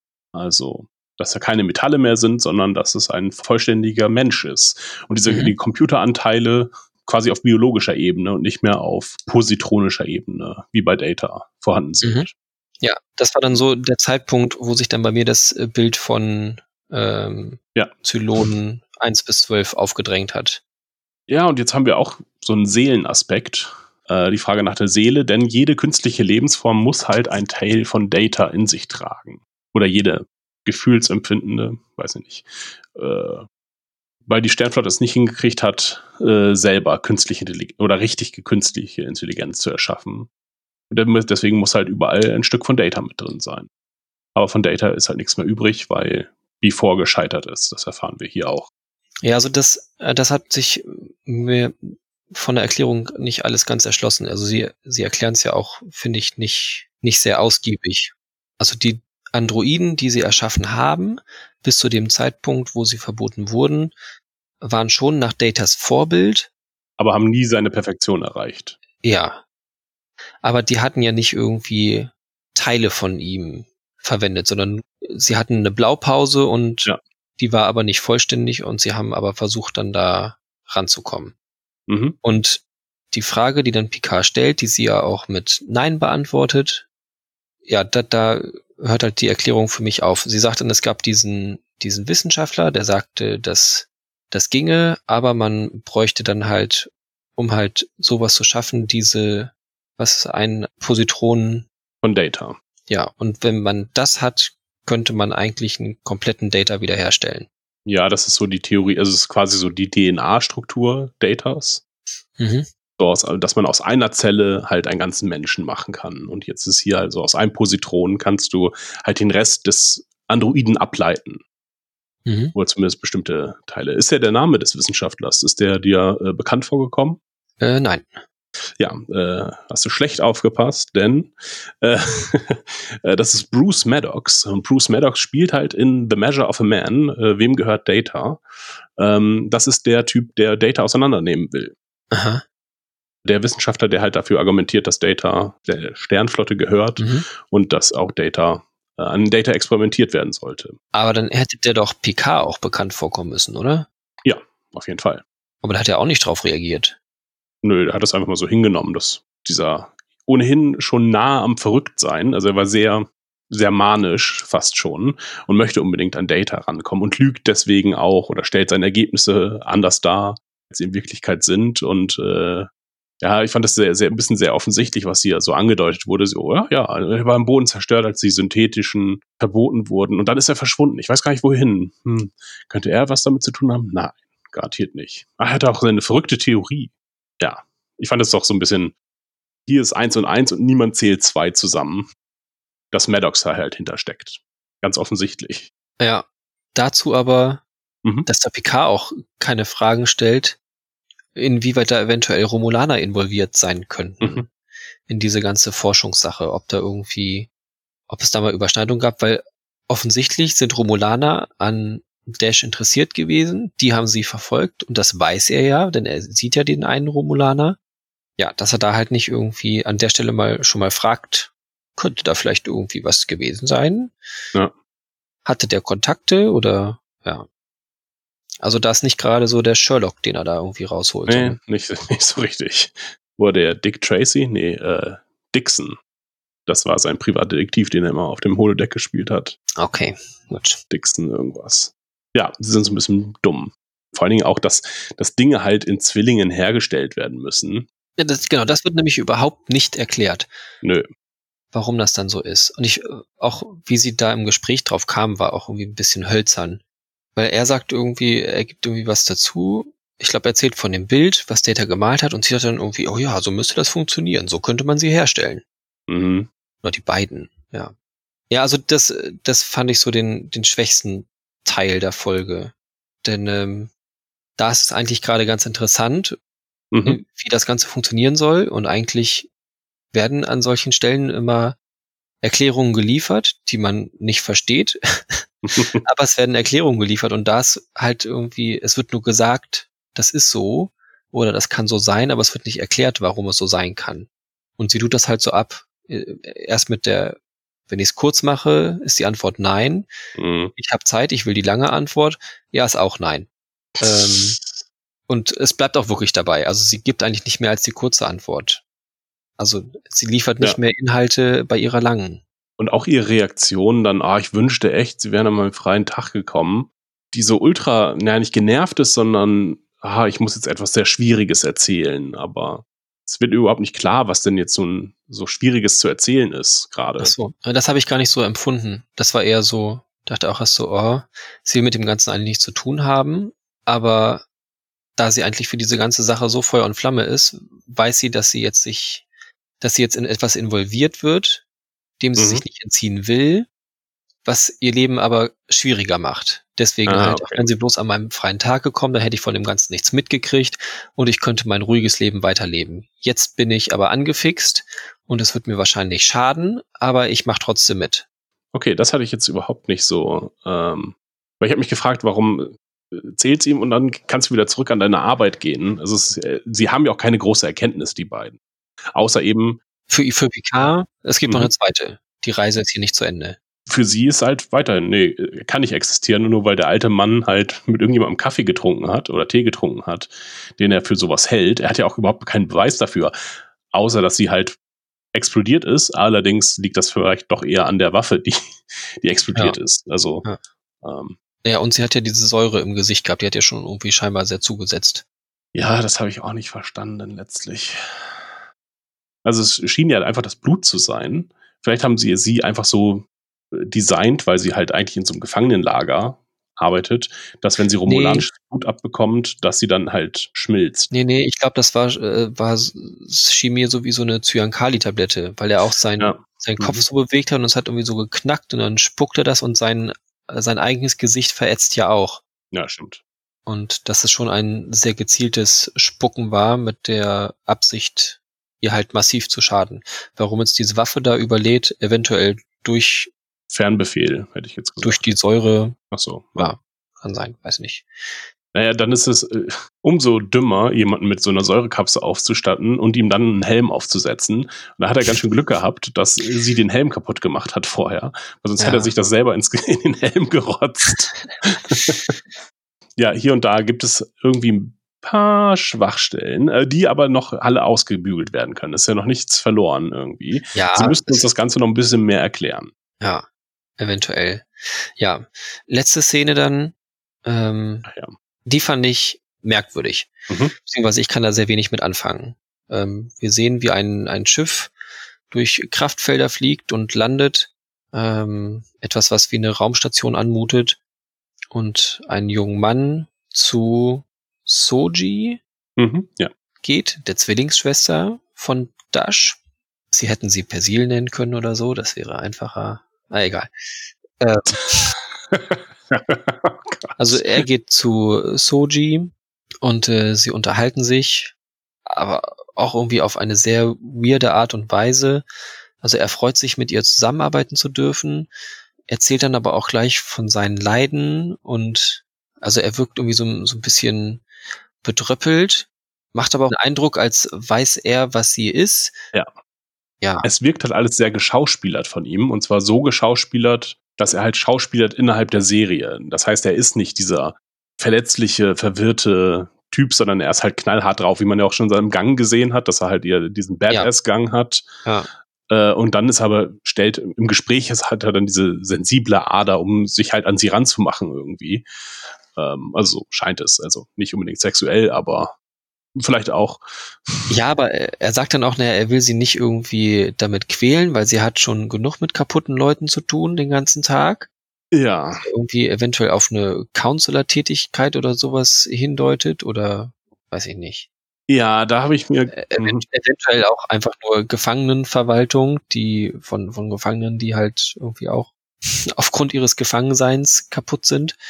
Ja, aber sie ist dann gleich so, ach nein, nein, nein, das äh, stört mich gar nicht und äh, erzähl mir mehr. Und es ist halt Mhm. irgendwie so diese romantische Art und Weise, wie es dann halt anmutet. Und das fand ich sehr verstörend. bei dem hier Leute auseinandernehmen, weil die Formulierung halt so komisch war, Ja, habe ich sofort das Bild gehabt von dem Trailer mit den äh, auseinandergenommenen Borg. Und es Ja. ist ja auch in einem Borg-Kubus. Allerdings kann ich mir jetzt auch nicht vorstellen, dass, die, dass Soji irgendwie der Schlechter von äh, Borg-Town ist. Ja, es, also auch ihr Outfit scheint ja eher tatsächlich Counselor, psychologische Tätigkeit darzustellen. ja, Oder darauf hinzu, oder hätte ich jetzt gesagt, und jetzt eher nicht, dass sie so ein Borg-Schlachter ist. Aber naja. äh, die Formulierung deutet irgendwie auf äh, Mehrdeutigkeit hin, dass Ja. es vielleicht nicht, dass es auch Ja. etwas körperlich sein könnte. Ja. Chirurgin oder so. Ja. Ja, und dann ähm, das, das ausblendende Bild. Da fand ich es dann tatsächlich sehr schade, dass wir das schon im Trailer gesehen haben, dass es halt um Borg auch geht. Weil wir haben ja dieses Schiff schon so gesehen. Mhm. Es wäre halt ein ziemlich, es wäre ziemlich cool gewesen, wenn man das erst da dann auch gesehen hätte. Dass sie da eben auf einem fetten Borg-Kubus sind, Mhm. der, der wirklich ziemlich fett ist. Ja. Also da hätte ich gerne mal eine Enterprise daneben, um, um das so ein bisschen vergleichen zu können. Also wir sehen ja, dass da Schiffe rein und raus fliegen. Das sind eventuell nur Ein-Mann-Schiffe, weil wir sehen, wie, wie, Mhm. weiß nicht, wie er heißt, dieser junge Mann, dieser junge Romulaner, Narek. wie Narek da ankommt und das scheint irgendwie so, ein- so ein Passagier-Shuttle zu sein, Mhm. weil das scheint nur er auszusteigen oder man sieht nur, dass er da rauskommt und das Schiffchen fliegt wieder weg. Aber da sind ja sehr viele von diesen Schiffen unterwegs und es gibt sehr viele von diesen Landebuchten. Und so breitet sich das ja immer weiter aus. Also das ist schon, schon recht gigantisch, dieses Ding. Ja, hat eine schöne, Gro äh, schöne Größe, Größe für einen Borg-Kubus. Ja, also es hätte, hätte den, äh, den Wow-Moment auf jeden Fall besser gemacht, wenn man das nicht Mhm. schon so ungefähr gesehen hätte. Aber wir haben jetzt äh, deutlich gesehen, dass äh, die Umgebung dieses Kubus scheint tatsächlich vermieden zu sein. Ach ja, diese, diese Drohnen drumherum, ja genau. Mhm. Ja. Oder Stördrohnen, ja, man weiß es nicht. Irgendwas ist es auf jeden Fall. Äh, ich finde den Borg-Kubus, der, äh, der sah jetzt aber auch schon ungewöhnlich aus, der Kubus. Der hat halt noch ja, so, sehr, sehr modifiziert. äh, hat so Gänge oder Trenches. Äh, ganz interessant sah das aus. Ähm, lässt auf jeden Fall, äh, ist interessant für die nächste, für die nächste Folge. Auch wie es jetzt, äh, naja, wie es weitergeht, ist ja irgendwie recht klar und hatten wir ja auch schon in den, in den Trailer-Besprechungen gesagt. Da, wir wurden ja jetzt quasi nur bestätigt. Und dass es halt jetzt auch so weitergehen wird, wie wir besprochen haben. Also, dass Picard sich jetzt eine Crew suchen wird, die er halt aus seinen Rettungstagen kennt, als er noch Romulaner gerettet hat. Dadurch erfahren wir halt noch ein bisschen mehr. Klappert nun durch Kontakte, die er noch hat, äh, kriegt er Hinweise auf weitere Romulaner und nimmt diese äh, Doktorin wahrscheinlich auch noch mit, die ja, wie du ja richtig gesagt hast, ähm, in die sich da irgendwie jetzt involviert fühlt. Mhm. Während wir dann halt parallel ein bisschen was erfahren über Soji, die dann irgendwie ihr Leben auf dem Borg-Kubus lebt und dort dieser Verschwörung auf dem auf die Spur kommen, vielleicht, äh, weil sie ihre Schwester nicht erreichen kann oder hm. denn sie erwähnt ja die Schwester. Sie ist, scheint ja informierter zu sein, aber auch nicht vollständig. Äh, Scheint ja nicht in regelmäßigem Kontakt zu stehen, auf jeden Fall. Ja, wir wissen jetzt halt noch nicht, ob sie sich ihrer, ihrer selbst bewusst ist. Scheint erstmal nicht so. Ich glaube auch, das ist vielleicht auch der, der Sinn gewesen, weshalb dieser äh, Narek da aufgetaucht ist, um zu sehen, hat sie eine Ahnung davon, Mhm. wer sie ist. Also der, er scheint ja auf jeden Fall mehr zu wissen. Das war zumindest mein Eindruck. Ja. Ähm, ja. Ich dachte, kurz bevor ich es noch das zweite Mal geguckt habe, ob er eventuell auch ein Aha. Android sein könnte, da er von seinem Bruder sprach, weil ich irgendwie das auch als Zwillingsbruder abgespeichert hatte, aber er spricht nur von seinem Bruder und Er verneint es ja sogar. Kleine Plötzlich- Zwillinge. plötzlich und unerwartet gestorben und so. Ähm, dachte ich mir, na gut, dann wahrscheinlich nicht. Dann ist das einfach nur seine Story, die er sich gegeben hat oder vielleicht auch wahr ist, aber die er da in dem Moment nur erzählt, um Mitleid zu erhaschen. Ja, jetzt haben wir nur noch eine Sache, ähm, die wir noch besprechen müssen, nämlich die Introsequenz. Die Ja, nämlich, äh, ja, gar nicht. Ja, ich habe die auch noch auf dem Schirm. Mhm. Ja, sehr schön. Ich habe da eine Meinung zu. Oh mein Gott. Unglaublich. Gefällt mir halb gut. Was mir gefällt, ist äh, die Musik. Hatte da so ein bisschen drauf gehofft, dass sie so das äh, Thema, das musikalische Thema, was man am ehesten noch mit Picard verbindet, Mhm. Aus der, ich weiß die Folge nicht, welche das Äh, ist. The Inner Light, das Ja, innere genau. Licht wahrscheinlich, oder Ja, so. genau.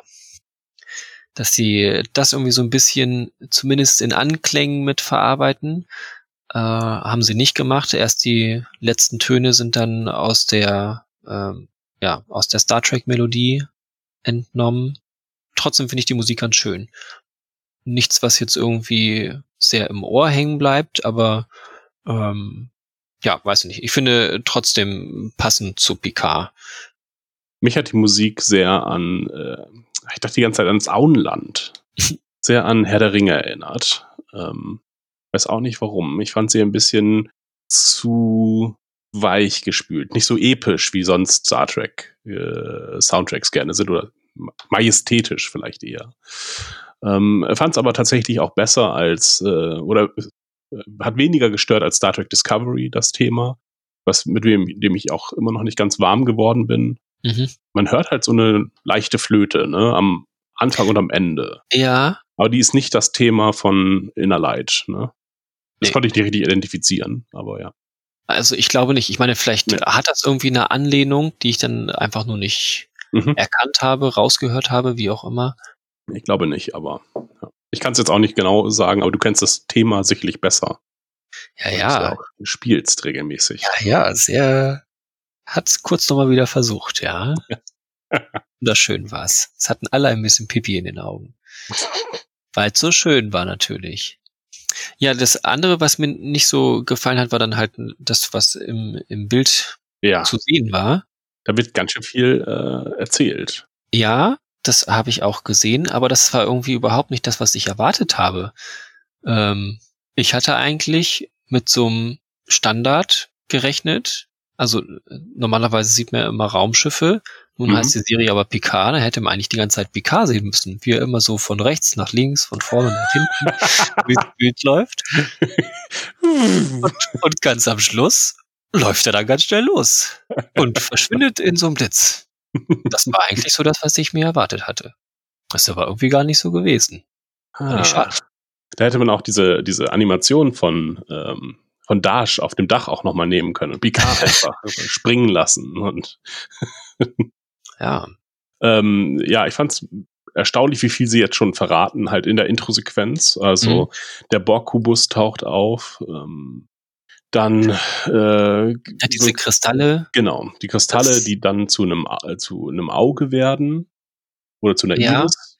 Naja, also es sind, es sind erstmal sind es äh, zwei Kristalle, was so ein bisschen der, Hm. der Hinweis ist auf das Zwilling, auf den Zwilling, so. Ähm, das Stück, was da zu Anfang ja aus dem Himmel bricht, ist aus dem Himmel, Ja, genau. Mhm. ähm, was ja eventuell auf das, auf diesen einen Positronen von, Mhm. von Data hindeuten könnte, weil das ja sich immer weiter fortsetzt. Das fliegt da irgendwie so rum und ähm, dann bauen sich da halt Ja, DNA-Stränge. Gliedmaßen, genau, die DNA-Stränge, dann das, die Iris, die dann zu einem mechanischen Auge wird. Ja, zu einem Borg-Auge, wie ich finde. Also, Ja, echt, da finde ich, mich erinnert Ja, sehr an. Borg. Mich hat das tatsächlich an so ein, so ein Puppenauge, an so ein elektronisches Puppenauge erinnert. Hm. Auf jeden Fall wird dieses äh, Auge dann zu einem auseinanderbrechenden Planeten, was halt äh, vermutlich Romulus oder Remus halt ist. Aber es ist ein roter Planet. Ja, aber ist ja alles rötlich gehalten in der Serie. Romulus ist grün, oder? Möchte man meinen. Alles ist bei den Romulanern grün, da muss auch der Planet grün sein. Ja, dann ist es Vulkan. Aber der ist in dieser Realität halt nicht auseinandergebrochen, insofern. Ich dachte ja erst, dass es der Mars wäre, ähm, aber das ist ja nicht kaputt. Dann letztlich wird daraus halt, äh, setzt sich daraus Picard halt zusammen. Aus den Teilen, aus diesen Trümmern. Und er schaut in die Kamera und Star Trek Picard erscheint. Ja, und das finde ich, das fand ich dann natürlich dann doch aber ganz schön ungewöhnlich, dass man halt ein Gesicht sieht, also dann halt sein Gesicht, fand ich überraschend. Mhm. Ja, haben wir noch nie so gehabt. Äh, allerdings macht es auch bei dem Serientitel halt insgesamt Sinn. Ne? Ja. Ja, zum Look des Ganzen. Bei Discovery äh, ist es ja sehr bläulich gehalten.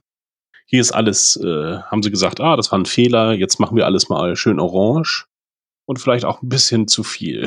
Also sie haben offensichtlich ein, ein farbliches Thema, was man ja auch im, im Intro sieht, das ist halt orange. Und das zeigt sich auch in fast allen, in der Farbgebung des Chateau Picard, in was halt alles sehr äh, von gelblichen Tönen äh, und warmen Tönen dominiert wird. Und das wird auch wahrscheinlich äh, weiter so gehen. Jetzt haben sie es halt in die Gegenrichtung gedreht. Sieht besser aus als bei Star Trek Discovery, aber trotzdem wirkt es dann trotz äh, etwas unnatürlich, anstatt ein bisschen natürlichere Farben zu wählen oder dass jeder Ort eine andere Farbe hat. Äh, Jetzt alles sehr orange zu machen, fand ich keine gute Idee. Okay, ist mir tatsächlich nicht aufgefallen. Mhm. okay. Dass irgendwie alles in einem bestimmten Farbton ist.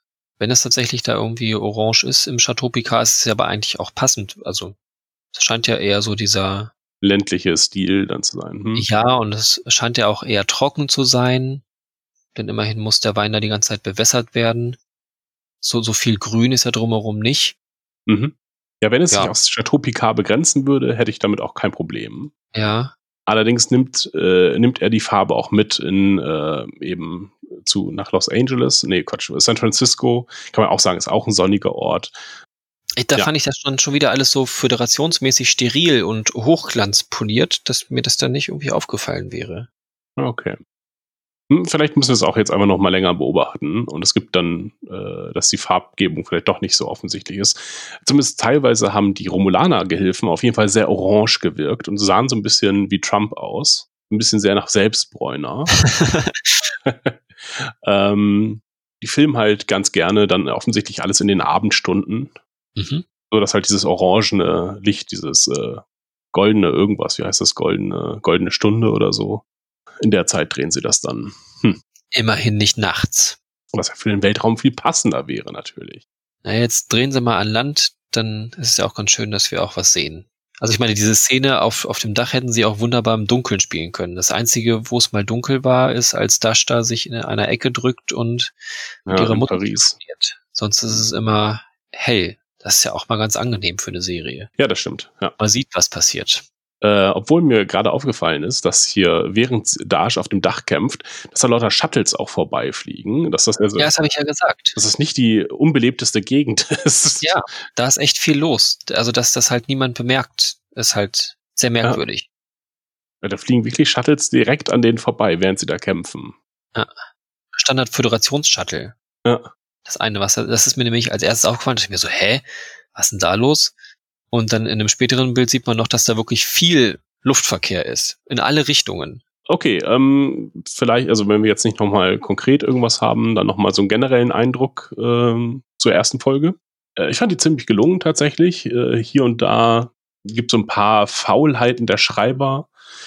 Also Picard erwähnt zum Beispiel, dass es zu wenig Ressourcen gäbe in der Föderation und dass dann die Ressourcen wichtiger waren, als den Leuten zu helfen. Und da dachte man sich so, ja, euch fällt auch nichts anderes ein, äh, als dass irgendwie äh, quasi jetzt ein Äquivalent für Geld geschaffen wird. Weil sonst hatten wir Ressourcenknappheit in der Föderation, war jetzt nicht so das Thema. Oder auch, warum jetzt eine extra eine Flotte dafür geschaffen werden muss, warum das nicht die normale Sternflotte übernehmen kann. Ähm, so ein paar Faulheiten beim Drehbuchschreiben und ein paar Seltsamkeiten, wie zum Beispiel, dass halt Daj mal kurz da ist, wieder verschwindet, wieder da ist, dann stirbt.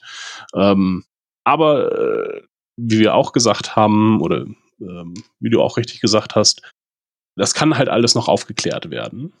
Aber sie müssen es dann auch ein bisschen, noch ein bisschen besser erklären, noch weiter erläutern. Ähm, und nicht nur aufs, auf dieses Geheimnis aufsatteln, sondern dieses Geheimnis auch nach und nach auflösen. Und nicht immer noch neue, neue Elemente hinzufügen. Ähm, mir reicht das jetzt so an Geheimnissen. Die Motivation Picards ist irgendwie klar und deutlich. Das einzige Problem könnte sein, dass es halt ein bisschen vorhersehbar wird von der Struktur her. Aber die erste Folge hat mich ja auch schon überrascht mit dem Tod von Daj. Insofern äh, bin ich da total positiv gestimmt und fand jetzt die erste Folge total gut. Haben äh, Nostalgie richtig eingesetzt, äh, das fand ich auch wichtig. Weil es gab halt diese nostalgischen Elemente, wie wenn er das Archiv betritt oder wenn er äh, seinen Traum hat mit der Enterprise. Aber da war es halt auch richtig eingesetzt, weil er halt auch selber in dem Moment nostalgisch ist. Deswegen können wir umso besser mit ihm mitfühlen. Wenn das jetzt einfach nur, ja, nur ein Moment für die Fans gewesen wäre, fände ich das zu wenig. Da habe ich ein bisschen Angst, dass das mit äh, Riker vielleicht passiert. Ähm, so ein Moment. Aber hier wurde es jetzt erstmal gut eingesetzt in der ersten Folge und es wurde nicht so sehr viel mit ähm, mein, meinem Fanherzen gespielt. Also positiv äh, überrascht und freue mich auf die nächste Folge und ärgere mich, dass Amazon nicht alle Folgen auf einmal raushaut. Äh, gibt's die schon irgendwo alle? Also im Original? Nee. Okay. Ja, Ich finde das, finde das nicht so schlimm. Ich finde das ganz gut, dass es wieder ein bisschen äh, Warten in, impliziert. Einfach um das so ein bisschen, bisschen abzuarbeiten. Also ich glaube, wenn ich das jetzt so in eins durchgucken würde, das würde halt auch so ein bisschen Star Trek kaputt machen, weil es war halt früher immer so, man musste eine Woche lang warten, bis halt die nächste Folge im Fernsehen kam und da musste man sich aber auch noch frei halten, die Zeit, wenn es dann ausgestrahlt wurde oder man musste irgendwann in der Nacht die Wiederholung gucken oder man hatte einen Videorekorder, dann war natürlich alles safe. Ah, hatten wir nie oder erst ganz spät. Aber wir haben uns doch darüber hinaus entwickelt, Achim. Das war doch für die alte Menschheit. Die neue Menschheit kann damit umgehen, dass alles auf einmal da ist. Ja, aber mein persönliches Empfinden, der ich ja auch früher schon gelebt habe, als das noch anders dargereicht wurde, ähm, für dieses persönliche Empfinden ist das, ähm, hat das einen gewissen Wert. Okay. Was jetzt äh, die Geschichte macht, mal gucken. Ähm, ich mir ist eben noch eingefallen, noch was äh, zu Picard. So haben wir ihn eigentlich noch nie gesehen.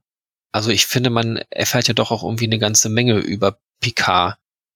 Ähm, wir hatten ja vorhin einmal kurz gesagt, dass es ja gar nicht so sehr um ihn geht, ähm, sondern eher um, um die anderen drumherum. Aber wir lernen ihn jetzt schon noch mal ganz, ganz anders kennen, weil man hat ja auch bei dieser äh, bei diesem Interview, was sie zeigen, zeigen sie auch Bilder von ihm. Und das finde ich immer deutlich geworden, dass er halt in der Serie immer so dieser sehr steife Typ war, mhm. äh, der halt immer ganz korrekt gearbeitet hat und sich auch korrekt verhalten hat, ähm, aber der halt so das Persönliche nur ganz selten an sich rangelassen hat. Also er das muss mhm. ein ganzes Leben von wem anders durchleben, um halt irgendwie auch mal eine menschliche oder eine, eine emotionalere Seite zu zeigen. Kinder sind ihm irgendwie ganz, ganz suspekt und mit denen kann er nichts anfangen und es, auch da braucht es irgendwie länger, dass er mal halt irgendwie ein bisschen mehr mit ihnen zu tun hat, aber so richtig gut findet er es eigentlich auch nicht. Ja, wie gesagt, er ist halt immer irgendwie so der steife Typ gewesen. Was er jetzt vielleicht auch im Nachhinein ähm, vielleicht auch ein bisschen bereut, weil er hat ja dieses Picard-Banner, dieses Picard-Day-Banner, äh, offensichtlich aufgehängt. Ein Tag, der ihm innerhalb der Serie nicht genehm war. Äh, und es gibt auch keine Auflösung, dass er jetzt diesen Picard-Day irgendwie toll feiert, aber er hängt sich das auf, halt irgendwie in dem, ja, dass er denkt, ah, da habe ich vielleicht was verpasst einfach. Mhm. Ähm, genauso wie in, dass er erst in der letzten Folge der letzten Staffel zu dem Pokerspiel hingeht und sagt, und es wird ihm ja auch gesagt, sie waren schon immer eingeladen, aber erst nach sieben Staffeln schafft er es auch auf eine private Ebene mit all seinen, ja, jetzt nicht mehr nur Kollegen, sondern auch Freunden zu kommen. Und ja, jetzt sehen wir ihn sehr privat. Also er geht ja mit allen sehr freundlich und großväterlich um und äh, ja, ist nicht mehr so distanziert wie äh, noch in seinen äh, aktiven Jahren. Ja, also ein bisschen persönlicher wird's ja auch schon in den Filmen. Ähm, Im mhm. ähm, Treffen der Generation lernen wir mehr über ihn. Der Aufstand ist ähnlich, da verliebt er sich ja immerhin sogar auch. Erster Kontakt vorher, naja, da ist er so der, der feindselige Kämpfertyp. Und in dem letzten Nemesis haben wir nicht so viel von ihm. Ähm, obwohl es eigentlich auch nur um ihn geht, aber naja, schlechter Film einfach. Ja, gibt es nicht her. Genau, und jetzt sehen wir ihn halt ja als diesen alten, verbitterten, aber halt auch ja vom, vom Leben sehr gezeichneten Admiral. Ja, aber sein, sein ganzes Handeln und Agieren ist halt wesentlich menschlicher. Früher war er halt sehr viel hölzerner und jetzt ist er halt ja wesentlich wärmer, offener menschlich wesentlich zugänglicher. Also alleine wie er auf Dash zugeht, als sie auf das Chateau kommt, ja, das halt viel mehr Empathie und soziale Kompetenz, würde ich sagen.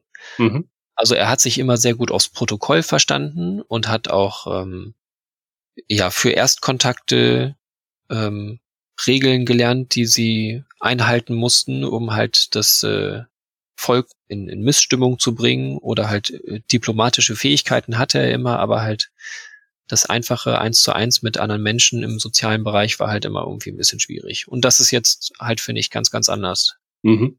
Also hoffe ich einfach, dass man ihn jetzt auch in der ganzen Serie wesentlich mehr noch kennenlernen wird. Also das, was halt früher immer ausgespart wurde, dass sie das jetzt einfach nachholen vielleicht. Ich weiß gar nicht, ob ich, mal, ob ich noch so viel über Picard wissen muss.